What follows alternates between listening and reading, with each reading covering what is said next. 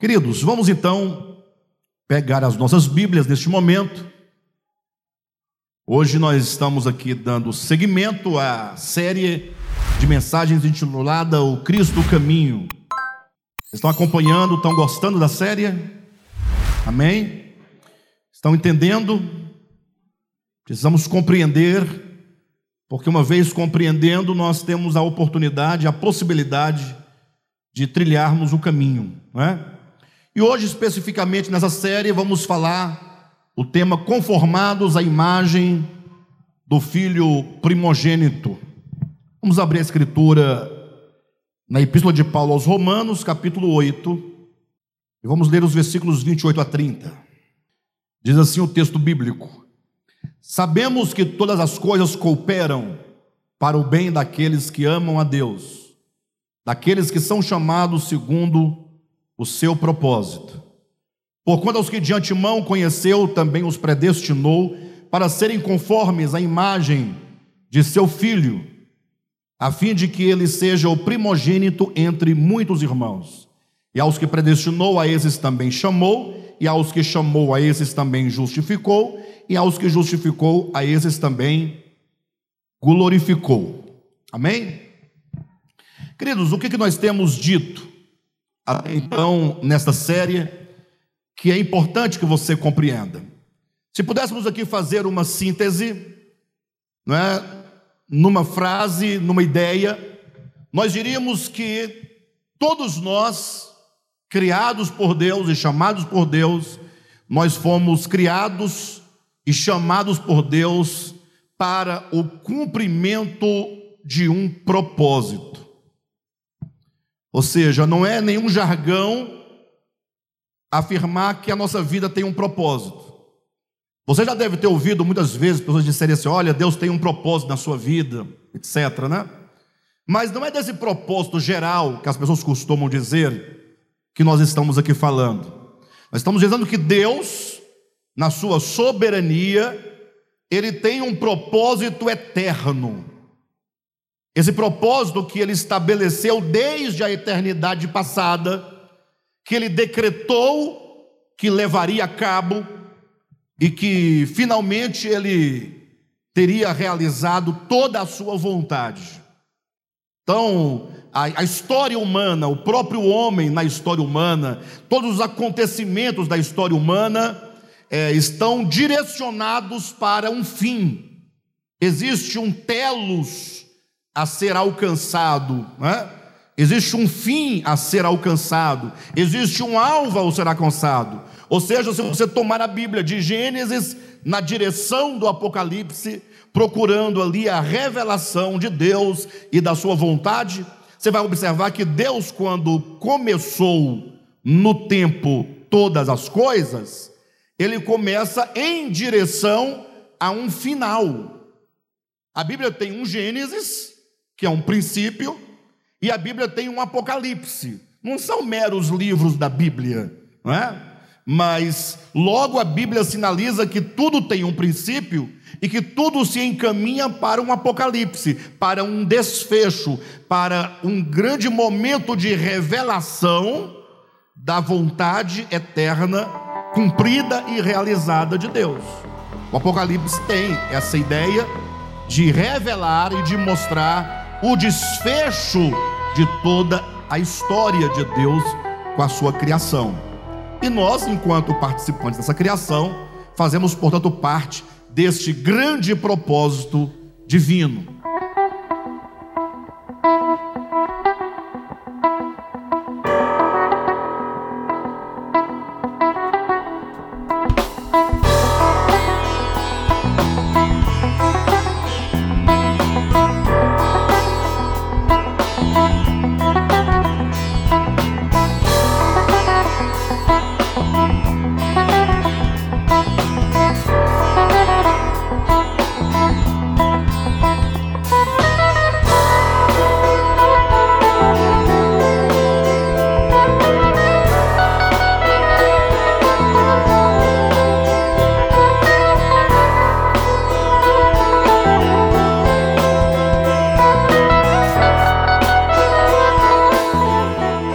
precisamos partir deste ponto. Daí, para nós podermos entender ah, o significado do nosso chamamento, ou para nós compreendermos melhor para que nós fomos criados e para que nós fomos chamados, nós trouxemos aqui a, a ideia, ou pelo menos trouxemos aqui o, é, a, os nossos temas a partir da vida. Primeira mensagem dessa série falando que antes de tudo, ou antes de haver qualquer coisa, há a vida. A vida, ela é incriada. É até um paradoxo falar vida incriada, porque vida já pressupõe que ela é o agente criador. Porque se a vida fosse criada, quem haveria de criar a vida? Faz sentido? Ah, a, a, quem criou a vida? se a vida é a fonte criadora. Logo, nós entendemos pela Escritura que a vida não é uma coisa, a vida é Deus. A vida é Deus. A vida é a grande consciência universal, a grande razão universal. E não me acusem, como alguns têm feito, Alexandre chama Deus de grande consciência universal. Quem faz isso é a Bíblia, para de bobagem. Leia João capítulo 1, no princípio era o Logos, o Logos estava com Deus e o Logos era Deus. Pega a palavra Logos, está lá, a razão.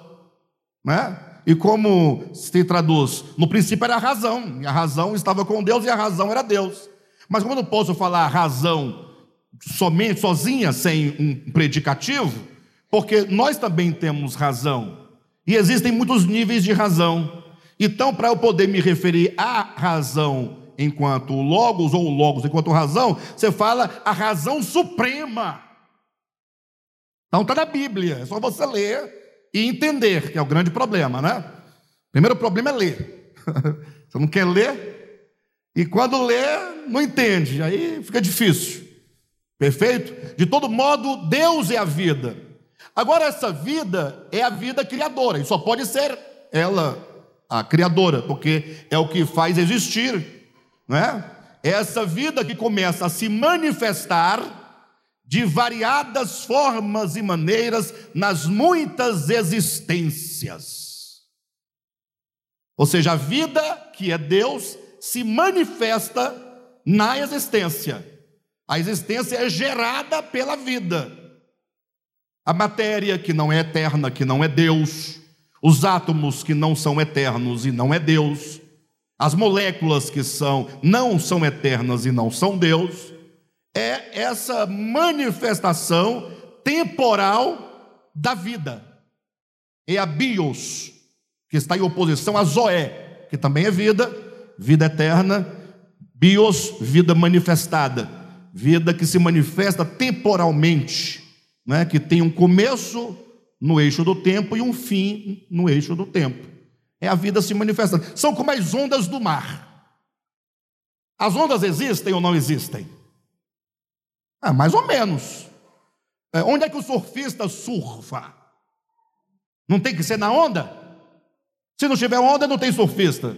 Então a prova de que tem ondas é que tem surfista. Aí. Se tem surfista, tem onda. Se não tivesse onda, não teria surfista. Gente, eu entendi isso agora. Agora veja: o que é a onda? É, são as águas do oceano em movimento. Então a onda é uma manifestação das águas que podem estar nessa forma ou repousando. Então Deus, enquanto a vida se manifesta, Alexandre, é tão estranha essas suas mensagens, suas ideias são esquisitas. É porque você não lê a Bíblia e quando você lê, não entende. Romanos capítulo 1, versículo 19, o apóstolo Paulo diz: Deus se faz conhecer e Deus se manifesta por meio das coisas criadas. Você não tem Bíblia? Eu estou perguntando assim, porque eu estou nervoso mesmo. É? Porque tem que ficar ouvindo. É.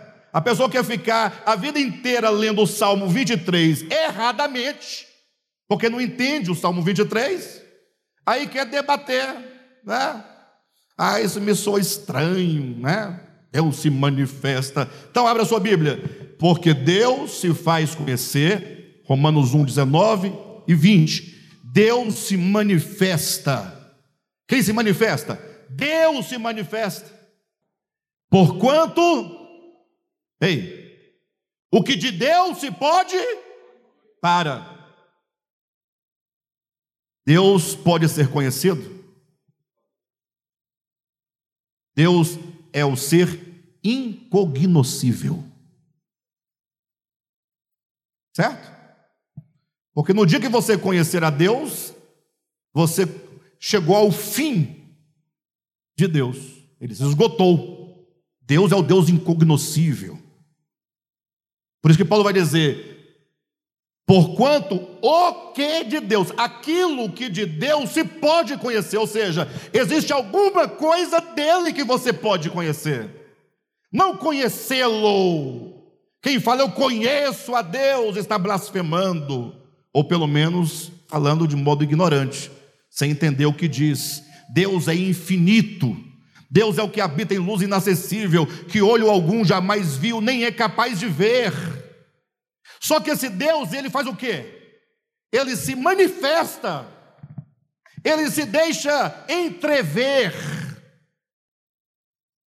ele permite que você veja a sua sombra, entenda a sombra no sentido metafórico, ele permite que você veja, como diz Moisés, as suas costas, que é uma figura de linguagem para dizer que você viu, mas não viu, porque quem vê as costas de alguém não vê exatamente o alguém vê aquilo que dele se pode ver. Quem está me entendendo? Então Paulo diz: o que de Deus se pode o quê? Conhecer. Primeiro ponto, Deus não pode ser conhecido, mas alguma coisa dele, aquilo que é possível aos sentidos humanos, aos sentidos do espírito humano, aos sentidos do coração humano, Deus mostra, Deus dá a conhecer, mas não é o Deus da plenitude é aquilo o que de Deus se pode conhecer. É o que manifestado. Entre quem? Entre eles. Porque Deus lhes manifestou que maravilha queridos. Deus resolveu mostrar algo dele para nós é, aquilo que é possível no âmbito da nossa razão, e razão não quero dizer razão intelectual, mas a razão enquanto o nosso espírito humano, nossa capacidade divina em nós de compreender, Deus deu a conhecer, é manifestado entre eles, porque Deus lhes manifestou. Manifestou o quê? Aquilo que dele se pode conhecer. Deus manifestou a si mesmo na proporção da capacidade e condição humana de conhecê-lo. Ah, então se Deus não pode ser conhecido, mas ele revela alguma coisa dele para nós, como ele revela? Manifestando, mostrando, sim ou não? Mas eu nunca vi. Você já viu uma unha de Deus, um dedo de Deus? Um cílio de Deus, um fio de cabelo de Deus? Como é que ele manifesta algo dele mesmo para nós? Versículo 20. Porque, a explicação está aí, ó. Os atributos invisíveis de Deus. Os atributos invisíveis, as qualidades de Deus.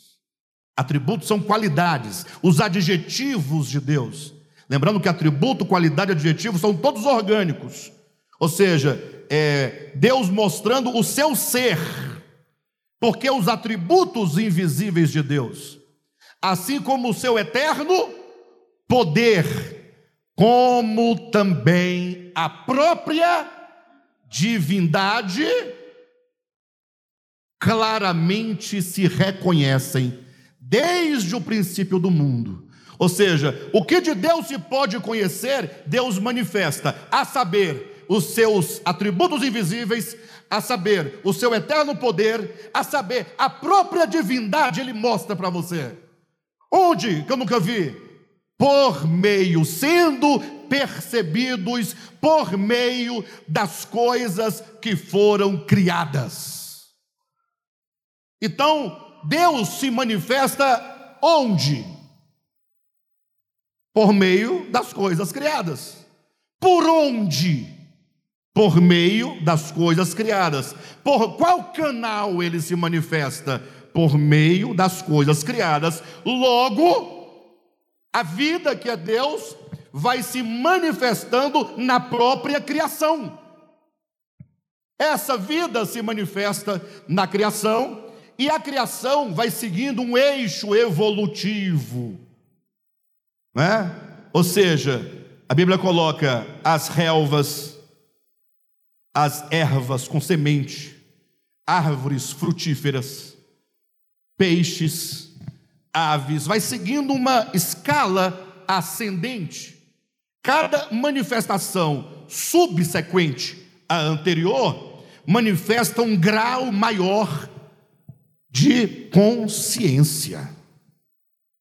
No átomo tem consciência, a consciência divina está no átomo, ainda uma consciência mecânica. Você vai falar, átomo não tem consciência, não é você que tem.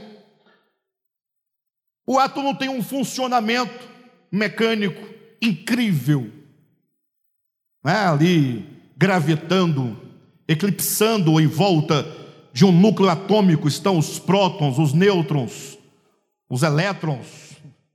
Estou falando difícil hoje, né? Mas estão ali, como um microsistema solar, como se fosse. Quem está entendendo? Então existe uma inteligência ali, ó. Só que aí ele vai se. Quando, cada passo que a vida dá, vai trazendo à existência um ser, uma criatura uma coisa criada que, que vai manifestando a mesma consciência, a mesma vida, de modo cada vez mais complexo. É a complexidade da vida. Quer ver uma coisa? Uma gramínea, ou que seja uma relva, tem vida. Uma ave tem vida. Mas eles concordam que a vida da ave, na, a manifestação da vida na ave, é uma vida mais complexa que a vida manifestada na, na erva, ou relva? Sim ou não? Bem mais complexa. Ah, é, são duas vidas, é a mesma vida que vai se manifestando cada vez mais complexa, uma consciência cada vez mais complexa, uma consciência que vai em direção ao que é perfeito. De modo que nessa escala das coisas criadas, em Gênesis 1, a vida chega na maior manifestação de vida, consciência e complexidade no homem. Que maravilha! Aí vem toda a revelação de Deus, que já falamos aqui outras vezes. E, mas o que é o homem?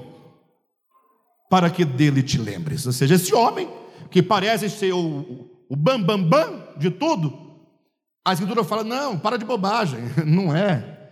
Este não é o homem. Aí, se ele, o homem não é o homem, o homem é o quê? Aí Paulo vai dizer: Adão, humanidade, homem, apenas prefigurava aquele que havia de vir. Quem está entendendo? Ah, então, quando o homem foi criado, para nós, o maior de todos da criação, aí a revelação diz: não, ele é só uma prefiguração, uma sombra, só para lembrar que o homem há de vir. Aquela famosa frase de Pilatos, né? Quando estava diante, Jesus estava diante dele, Pilatos disse: Et homo, eis o homem. Jesus de Nazaré é o homem. Ou seja, nessa escala da evolução da vida, entendendo que a vida em si não evolui, ela é, mas ela evolui no sentido da sua manifestação nas criaturas. A cada criatura ela vai se manifestando maior mais complexa, né?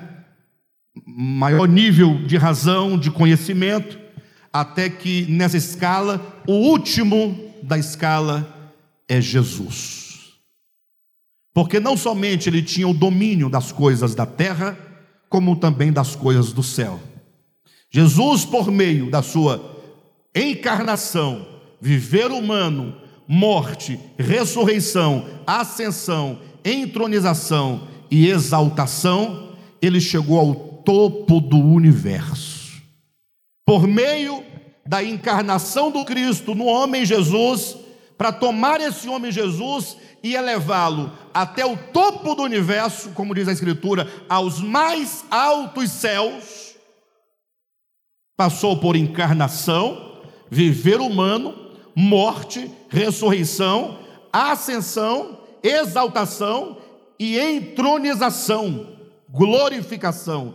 Chegou no topo do universo, tornando-se agora o cabeça do universo, o cabeça de todas as coisas. Ele se torna o modelo e o referencial. Quem está me entendendo? Bem, até aqui só foi revisão.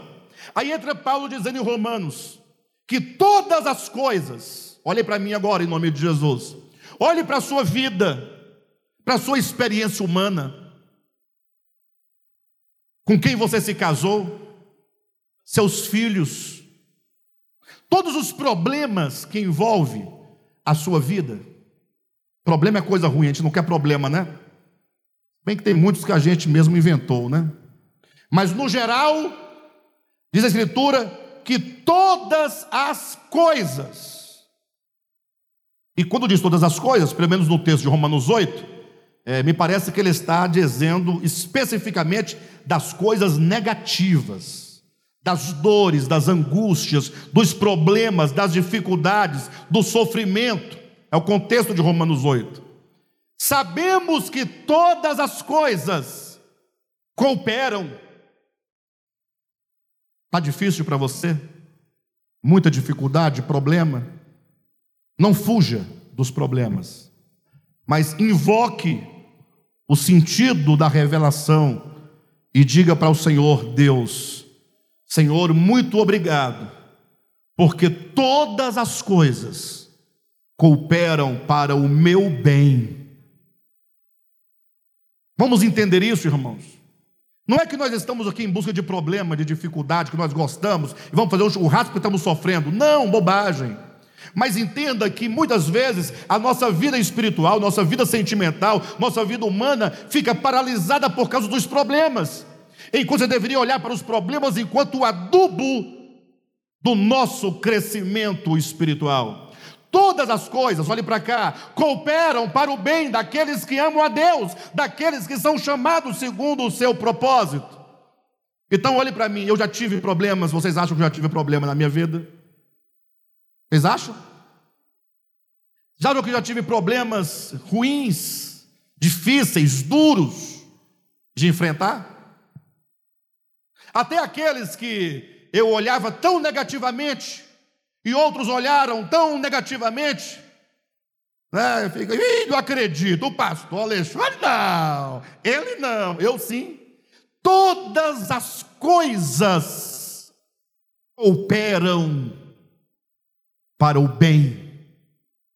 Não é que os problemas sejam bons, é que é, é num ambiente de sofrimento, de fraqueza, de dificuldade, é que nós vamos nos entendendo enquanto indivíduos e não enquanto seres egóicos. O que, significa isso? Entender-se como um indivíduo é entender que eu sou indiviso. Eu não posso ser separado, dividido desagregado do todo. Nós somos, cada um de nós, uma pequena parte de um todo muito maravilhoso. Deus, na sua ampla criação, criou um todo, as múltiplas existências nele, e é nele que faz sentido. Daí você vai entender a metáfora do corpo de Cristo.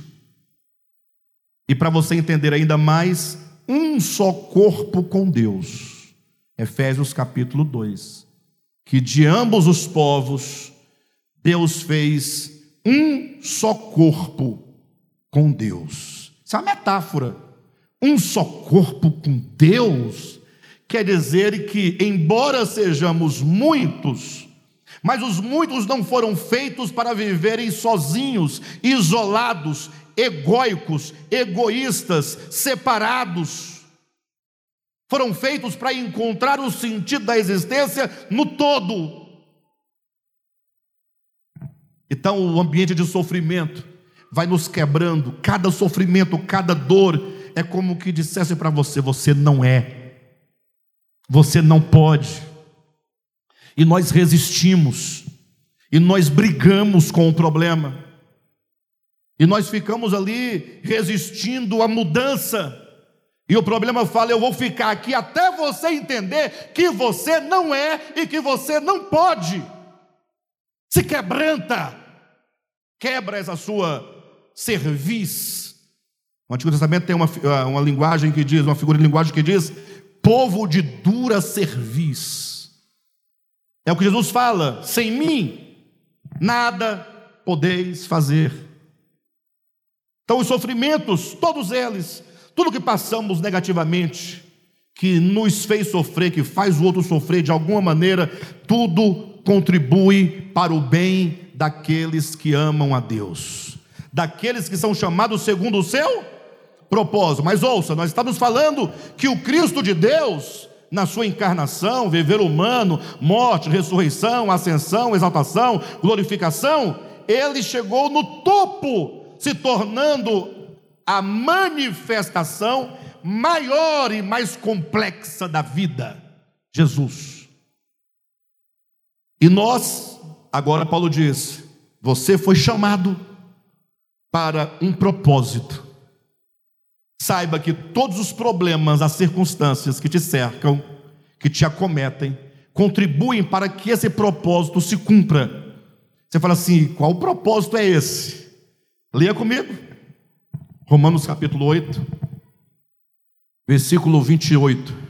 Sabemos que todas as coisas cooperam para o bem daqueles que amam a Deus, daqueles que são chamados segundo o seu propósito. Veja qual é o propósito. Veja a explicação, versículo 29 Porquanto aos que de antemão conheceu, também os predestinou para. Também os predestinou para. O Senhor te chamou para quê? Ele te escolheu para quê? Ele te predestinou para quê? Agora cuidado, olhem para mim, cuidado.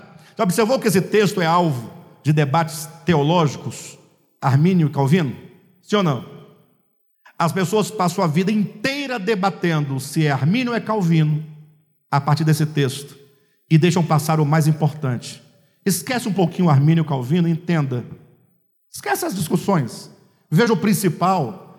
Você foi chamado, Deus te escolheu, seja simples, escolheu para ser conformado à imagem do seu filho. Isso é o mais importante do texto. Eu não vou mais ficar debatendo Armínio Calvino. Eu estou preocupado com a conformação, porque enquanto nós estivermos debatendo Armínio e Calvino, estamos nos esquecendo de sermos conformados à imagem do seu filho. Porquanto aos que de antemão conheceu, também os predestinou para serem conformes. Conformes é um verbo, serem conformes é uma locução verbal, quer dizer serem conformados, serem moldados. Ou seja, Deus te salvou para quê? Para ir para o céu? Para te dar uma mansão de ouro? Como dizia um pastor, para comer pão de queijo debaixo da árvore da vida lá no céu? Quanta bobagem! Quanta bobagem! O povo quer ir para o céu para ter uma casa própria, porque não conseguiu aqui na terra, para não pagar IPTU, para dizer que está andando sob rua de ouro, grandes coisas, grandes coisas.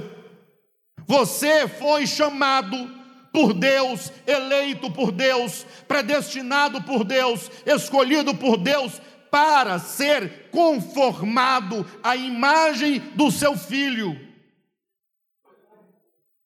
É a razão da sua existência.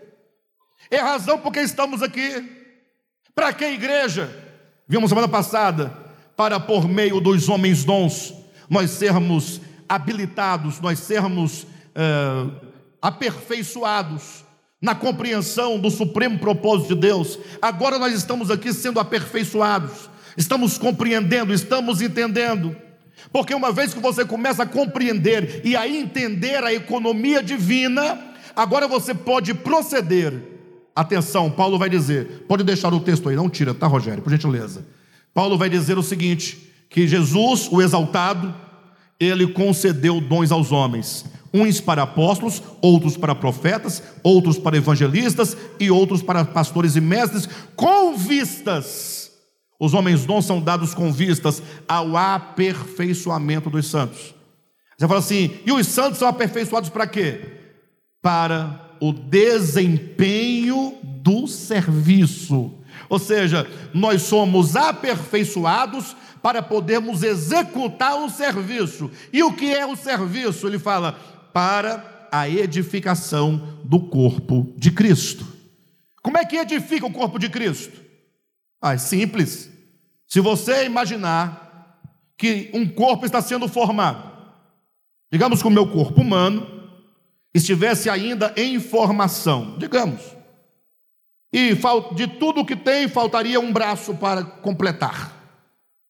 Aí lá vem alguém com um braço de jacaré. Ah, encontrei, agora vai dar certo. Vai funcionar? Colocar um braço de jacaré?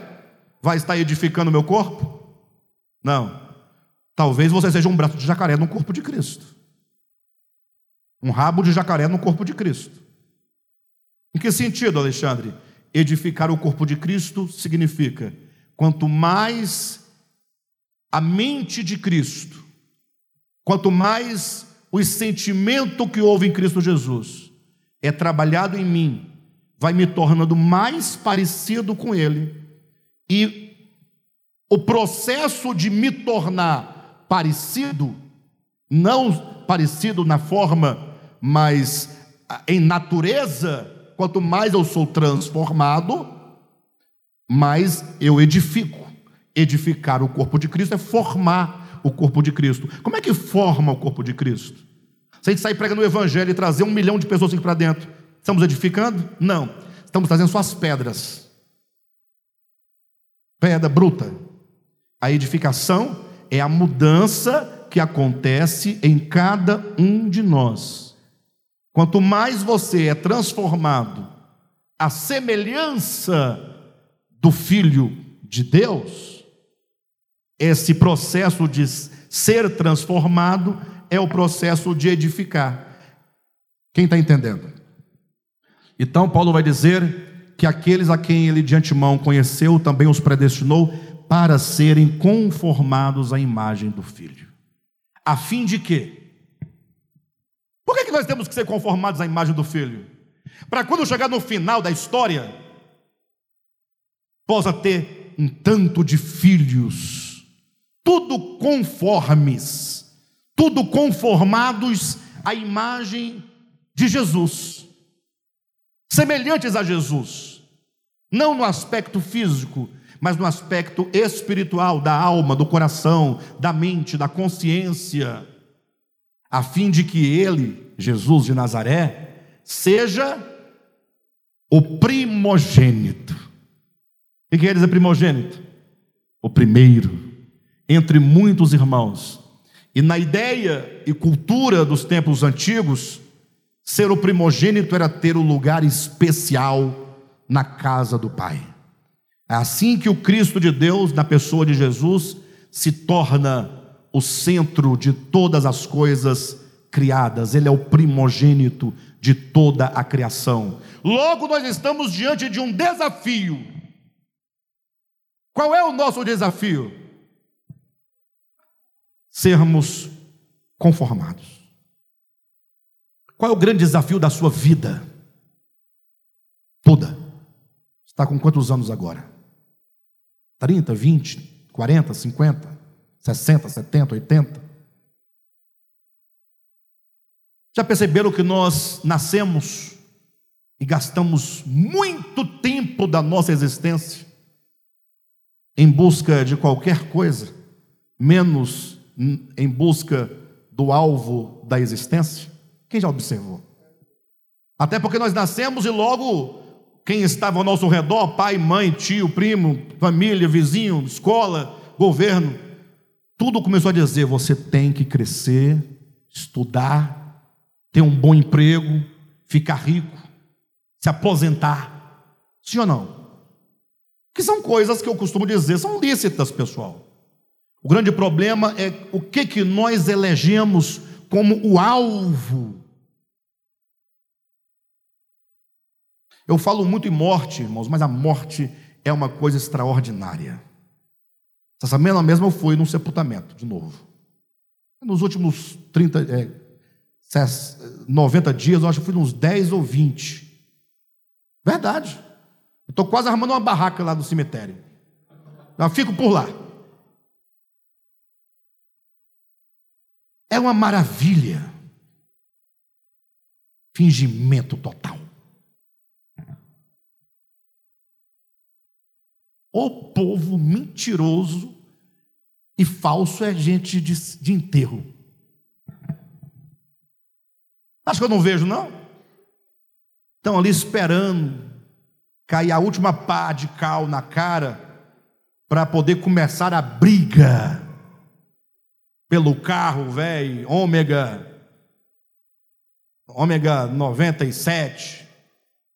Não, ômega não, ômega não, nem falar ômega não, porque o, o não, ômega não. Qual aqueles carros ruins? Parece uma banheira que ninguém quer. Del Rey.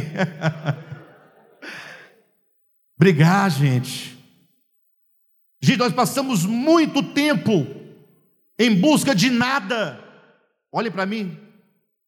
E o pior de tudo, você fala, Alexandre, eu fui cedo para a igreja, eu nasci na igreja, fiquei lá até hoje, eu estou na igreja. Esse foi talvez o seu maior problema. Você passou muito tempo dando golpe no ar. Porque falaram para você que você tinha que jejuar 21 dias. E isso não te melhorou em nada. Pelo contrário, te fez arrogante, porque na sua igreja lá tinha pessoas que não jejuavam os seus 21 dias. E você então, quando chegava do jejum, com aquele hálito de Elias do deserto, 40 anos no monte, em cima do monte. Imagina o hálito de Moisés quando desceu do monte Sinai. Hã? O que você acha? Esquisito, né? Aí chega lá, 21 dias no monte, cabelo bagunçado, barba por fazer, sovacos, misericórdia, mau hálito, mas inchado igual um sapo. Por quê? Porque você jejuou. E quem nem jejuou vai receber a sua oração e a sua profecia. Mas não estou falando mal do jejum. O jejum é um fenômeno que sempre houve no Antigo ou no Novo Testamento. O problema é como que o jejum foi ensinado e como ele é ensinado como uma moeda de troca. Eu jejum para ganhar poder. Então o preço do poder é o jejum. Deus não faz nenhum tipo de troca, pode ficar tranquilo. Nenhum tipo de troca. O essencial de tudo que ninguém abre mão, que é o sol e a chuva, ele dá de graça para maus e bons. Vai trocar o que com ele? O que você pode dar para ele que primeiro você não tenha recebido? Não é? Então, eventualmente, a gente jejua. Muitas vezes eu jejuei e ainda vou jejuar muitas vezes mas nada de barganha e nada de tal dia eu vou jejuar. Não, não, não. O jejum nasce espontaneamente de um espírito quebrantado diante de Deus, que não vê prazer na comida naquele momento, e por quanto tempo durar a sua tribulação de coração. Isso é Antigo Testamento, no Novo Testamento. É lógico que já no Antigo Testamento já inventaram a, a lei do jejum. Por isso o povo jejuava, o povo de Israel, e ficava triste, com a cara triste, fingindo, não estava triste, coisa nenhuma, não estava quebrantado, coisa nenhuma, não tinha nada dentro dele, mas ele ficava fingindo tristeza para o povo saber que ele estava jejuando. Desgraçado. Miserável. Jesus falou: quando vocês jejuarem, não façam como os fariseus. Eles jejuavam assim. Aí fala, e os teus discípulos no jejum? Jesus falou: quando o noivo for tirado, jejuarão. Calma, deixa eles, eles se encontrarem num ambiente hostil e se virem humanamente sozinhos, eles afligirão suas almas e jejuarão. É, deixa, fica tranquilo, dá nada. Vai acontecer. Enfim, mas você passou muito tempo na igreja ou nas igrejas e te falaram para você fazer um tanto de coisas que não te melhorou em nada, te dava orgulho. Você jejuava para ganhar poder. Aí o jejum, porque você jejuava, te dava orgulho. E dá. Você sabe que dá. Ah, para. Para. Agora você quer poder para quê? Para socorrer o necessitado, socorrer o órfão, socorrer a viúva, visitar os enfermos, visitar os presos. Para isso você quer poder? Não. Você quer poder para estar diante de uma igreja lotada, um local de reuniões cheio de gente, para você poder fingir que faz milagre, prodígio e ser aplaudido. Você não quer poder para pregar para três pessoas, para duas pessoas, ou quer? Fala para mim, vem cá, fala aqui. Os maiores sermões de Jesus foram ditos para poucas pessoas. Para Nicodemos, só Jesus e Nicodemos. João capítulo 3. Para a mulher samaritana, capítulo 4, só Jesus e a mulher samaritana. Para os seus doze discípulos, somente no cenáculo onde da sua morte. João 14, 15, 16, 17. Coisa mais linda. Nada se compara a isso. Aí nos ensinaram que nós não podíamos comer carne de porco. O Nivaldo ficou a vida toda sem comer carne de porco. Melhorou em quê? Em nada. Resolveu o quê? Nada. Resolveu? Fala a verdade, você resolveu. Eu falo, espiritualmente, você se tornou hum, é, mais semelhante a Cristo no seu caráter? Não. Mas serviu para poder tacar pedra nos outros que comia. É? Falaram para você que o alvo da sua fé era você falar em línguas estranhas. Uns poucos não conseguiram falar porque eram honestos. Não falaram. Não vou inventar, não vou falar. Tentava, fechava o olho, exprimia. Não sai, não tem. Sabe por que não sai? De alguns?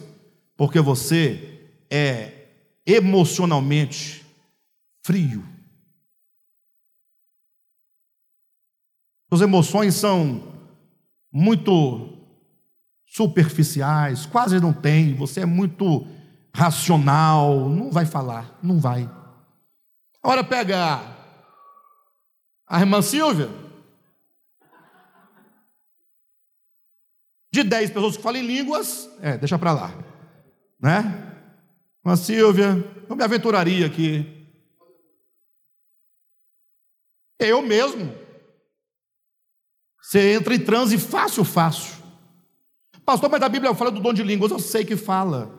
Mas não é essa indução, essa obrigação, esse sistema que fazem hoje em dia. É, pelo amor de Deus, para com isso. Se Deus dá o dom de línguas, dá, eu acredito. Ele, ele faz o que ele quer fazer, como ele quer, quando ele quer. Ele é o Senhor da igreja. O Espírito Santo distribui os dons como lhe apraz. Não duvido de nada. Agora, quando o Espírito Santo dá um dom, você não vai ficar falando terra, não. Nem ter palabalaia. Não vai. Lá a irmã, olhando para o rapaz na igreja, não sabia como falar com ele, muito tímido, falou: vou aproveitar o momento da oração. Aí foi se aproximando do varão e dizendo: Se tu me cantas, tu me levas. se tu me cantas, tu me levas. Vai imaginando. É, ué. Você vai dizer que isso é do Espírito Santo? Quem é o Espírito Santo para você? Você está chamando ele de tonto? Calma, calma. Você acha que o Espírito Santo é tonto? Esse povo rebaixa o Espírito Santo, porque disseram para eles que o alvo a alcançar é o batismo com o Espírito Santo, é o céu, você está selado, está nada, conversa. Aí o irmão foi ouvindo aquela conversa fiada, e a irmã voltava e falava mais alto: se tu me cantas, tu me levas. Aí o irmão percebeu uma coisa estranha, resolveu entrar no mistério também e disse: chispa lá para trás, chispa lá para trás.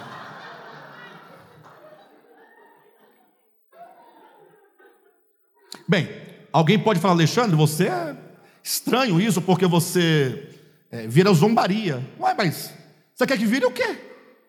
Isso é piada. E a piada bem contada gera riso.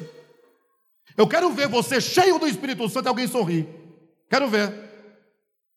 Porque quando o Espírito Santo te encher, antes de você pronunciar qualquer palavra em nome dele, você vai demonstrar o fruto do Espírito, que é amor, paz, alegria, longanimidade, benignidade, mansidão, fidelidade, justiça, domínio próprio. Antes de qualquer palavra, para de bobagem. Agora você não me engana com essas línguas aí, devendo todo mundo, não paga ninguém, roubando os fiéis, mentindo, E o Espírito Santo falando na boca dele toda hora. Aí eu sou tonto então, né? É, eu sou tonto. Isso não nega nem o Espírito Santo e nem os dons do Espírito Santo. Pelo contrário, isso nos chama a atenção para nós levarmos as coisas de Deus mais a sério. Por isso que você ficou tantos anos na igreja evangélica e não chegou a lugar nenhum. Ah, melhorou, o que, que você melhorou? É, você parou de beber cerveja. Melhorou? Não sei. Não sei se melhorou. Talvez sim, né? Se você fosse aquele que bebia cerveja e queria bater em todo mundo, não bebendo, você vai bater só em vez em quando, quando perder a razão. A bebida ia acelerar o processo, né? Mas... É, você parou de, de cantar umas músicas muito boas, melhorou você? Não. Sei também. Parou de ir ao cinema. Não. Mas negócio de sexo fora do casamento ou antes do casamento, isso é bobagem. Bobagem. Só existe na teoria. Todo mundo aqui, ó, antes de casar, já aprontou. Todo mundo aqui, ó. Ninguém está fora. Agora, acusar quando é o outro, o filho do outro, é fácil. Não, tu, a filha da irmã está grávida. Mas foi o teu filho, seu, que fez o bucho nela. Ah, não foi não. Temos que fazer até o exame de DNA, porque os rapazes têm que saber quem é. É muita gente. Na igreja, aí, onde é que você pensa? Que você, em que mundo você está? Tem um povo santo por aquelas bandas de lá? que quando ia para acampamento, misericórdia, tinha que colocar guarda noturno para fiscalizar. O Nivaldo ficava ah, fiscalizando, não, nessa época o Nivaldo estava dando trabalho. Estou mentindo, Nivaldo? É, guarda para fiscalizar. Fiscalizar o quê? Uai, o quê? O que, que dá quando junta 50, 100 jovens, tudo misturado? Mas é crente, guarda a lei. Que lei? Que lei? Passamos muito tempo atrás de um tanto de coisa que não deu em nada. Não melhoramos. Coisas religiosas, em nome de Deus. Tá bom, bacana, parabéns para você, mas o problema não foi resolvido. O alvo da transformação não alcançou. Cuidado, ninguém saia daqui achando que eu é, sou contra o Espírito Santo, dons do Espírito Santo. Pelo contrário, é, eu amo o Espírito Santo, tenho o Espírito Santo e tem dons espirituais e muitos que vocês nem conhecem. Os que você conhece são esses aqui, da palavra, né? Palavra de sabedoria, de conhecimento. Mas tem outros por aí que não precisa falar para ninguém. Perfeito? Então, o que, que acontece? E nem mal do jejum. Eu estou dizendo que nos ensinaram tudo errado, Passar uma vida todinha dando dízimo, achando que ia resolver alguma coisa, resolveu nada. Perfeito? Ou seja, você gastou muito tempo em igreja evangélica, mas não fez o que tinha que fazer.